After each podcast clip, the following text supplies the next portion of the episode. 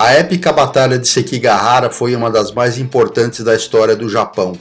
Ela foi decisiva na unificação do país e consolidou o clã Tokugawa, que governou o Japão por mais de 260 anos. Meu nome é Albert e esse é o podcast do Velho General. Acesse o blog em www.velhogeneral.com.br. No final do século XVI, o Japão vivia um regime feudal em que o imperador era um mero fantoche, dominado pelos líderes militares mais poderosos. Próximo ao final do século, Oda Nobunaga conseguiu consolidar o controle sobre grande parte do Japão, até ser traído por Akechi Mitsuhide em 1582. Num ataque ao castelo de Kyoto, Nobunaga foi morto. Toyotomi Hideyoshi, um dos mais importantes generais de Nobunaga, derrotou Akechi Mitsuhide na Batalha de Yamazaki, na fronteira entre as províncias de Setsu e Tamashiro. Na disputa pela herança do poder de Oda Nobunaga que se sucedeu, o chefe do clã Oda, Shibata Katsuye, apoiou o filho mais velho, Oda Nobutaka, como sucessor. Hideyoshi apoiou o filho mais novo, Oda Hidenobu, fortalecendo a posição deste e aumentando sua própria influência no clã. A disputa entre Katsuye e Hideyoshi culminou na Batalha de Shizugataki no ano seguinte, da qual Hideyoshi saiu como vencedor e consolidou seu próprio poder, tomando controle sobre o clã Oda. Toyotomi Hideyoshi morreu em 1598. Seu filho e herdeiro Toyotomi Hideyori tinha apenas 5 anos. Por isso, pouco antes de morrer, Hideyoshi criou um conselho de regentes formado pelos cinco daimios mais poderosos que deveria governar até a maioridade de Hideyori. O próprio conselho passou a originar intrigas e disputas, e o vácuo de poder resultante acabou opondo duas facções. De um lado, uma coalizão liderada por Ishida Mitsunari, e de outro, um dos mais poderosos daimios, Tokugawa Ieyasu, ambos membros do conselho. Ishida Mitsunari era mais conhecido por suas habilidades políticas do que militares. Não era muito respeitado pelos demais generais. Ele participou da campanha da Coreia, mas, embora avaliado como capaz de lutar e comandar tropas, não era percebido como um bom tático nem estrategista. Sem tradição guerreira, muitos o consideravam como um civil que se intrometia em assuntos militares. No entanto, ele era um político hábil e seu apoio a Hideyori herdeiro de Hideyoshi, conseguiu atrair muitos dos ex-aliados do velho líder para sua facção. A aliança de Ishida incluía clãs guerreiros muito conhecidos, tais como Mori de Shoshu, Kobayakawa, Kikuwa, Ukita e Shimazu de Satsuma. A maior parte dessas famílias estava estabelecida no oeste do Japão, e por isso as forças de Ishida são geralmente conhecidas como Exército Ocidental ele teria reunido cerca de 80 mil homens. Em contraste, Tokugawa Ieyasu era extremamente respeitado em termos de experiência, posição e influência. Era o mais poderoso proprietário individual de terras do Japão e possuía uma carreira militar de grande reputação.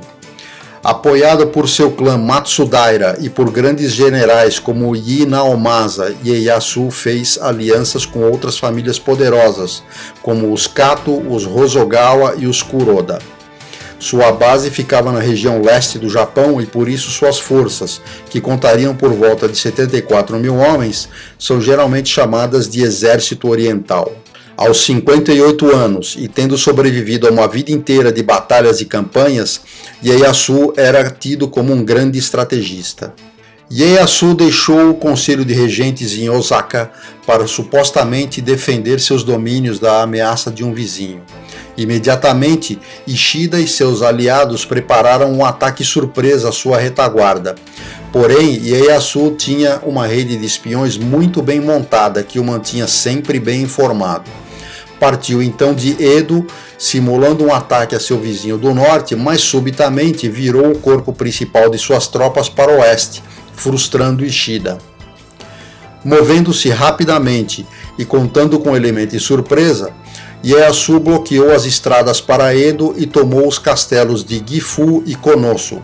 Enquanto isso, Ishida permanecia no castelo de Ogaki, atrasado num cerco ao castelo de Fushimi, ao sul de Kyoto.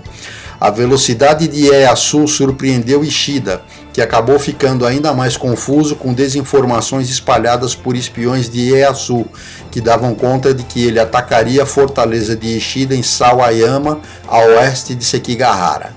Ishida sabia que isto abriria caminho para Kyoto e Osaka, e decidiu deixar o castelo de Ogaki para defender a passagem em Sekigahara e bloquear os movimentos de seu inimigo. Mas isso era exatamente o que Ieyasu esperava que ele fizesse. Para piorar a situação de Ishida, a marcha de suas tropas ocorreu sob uma forte chuva. Na manhã de 21 de outubro de 1600, enquanto a maioria dos soldados de Ishida tentava secar suas roupas, um denso nevoeiro limitava a visibilidade em poucos metros. Às 8 da manhã, quando o nevoeiro se dissipou, as forças de Ishida e de Ieyasu deram-se de cara uns com os outros. A vanguarda do exército de Ieyasu tomou a iniciativa e atacou o centro da linha de Ishida. Ouviram-se alguns mosquetes, mas por causa da chuva, a pólvora úmida impediu muitos mosqueteiros de carregar as armas. A batalha continuou por toda a manhã. O exército oriental conseguiu avançar um, um, pouco no flanco norte, onde Ishida tinha seu posto de comando, mas o sul da linha estava fortemente defendido pelo general Otani. Se ele resistisse, Ishida venceria a batalha. O ponto de virada ocorreu ao meio-dia. Não tendo entrado em combate até então, Kobayakawa, aliado de Ishida, observava o desenrolar dos acontecimentos do alto de uma colina acima do extremo sul da linha. Ishida lhe enviava mensagens desesperadas para aliviar a pressão, atacando o exército oriental pela retaguarda. Ieyasu também observava. Se as forças de Kobayakawa o atacassem, ele muito provavelmente seria derrotado. No entanto, seus espiões mais uma vez agiram antes da batalha, convencendo Kobayakawa a trair Ishida. Incentivado por uma carga de mosquetes disparada contra ele por ordem do próprio Ieyasu, Kobayakawa atacou o flanco sul de Ishida. Houveram também outras deserções para o lado de Ieyasu, e então Otani, diante da derrota iminente, cometeu suicídio ritual. Perdendo o flanco sul, Ishida percebeu que a derrota era inevitável. A maior parte de suas forças, inclusive ele próprio, fugiu para o Monte Ibuki. Apenas o general Shimazu continuou lutando contra as tropas de Yi e Naomasa. No final, Shimazu também reconheceu a derrota e resolveu deixar o campo de batalha.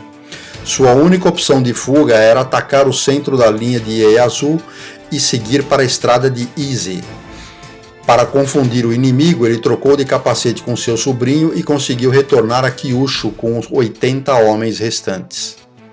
Três dias depois, Ishida foi capturado e executado com outros líderes do exército ocidental próximo a Kyoto. Ieyasu precisou ser impedido de vingar-se de seu próprio filho, que chegou com sua força de 38 mil homens apenas após o término da batalha. Tokugawa Ieyasu redistribuiu feudos, recompensando seus aliados e puniu ou exilou seus inimigos. Após a execução pública de Ishida Mitsunari e outros líderes, a influência e reputação do clã Toyotomi diminuiu drasticamente.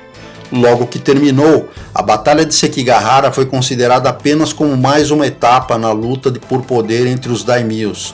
Somente em 1603, quando Tokugawa Ieyasu foi nomeado shogun, é que sua real importância foi percebida. A Batalha de Sekigahara foi um dos últimos passos no longo processo de unificação do Japão.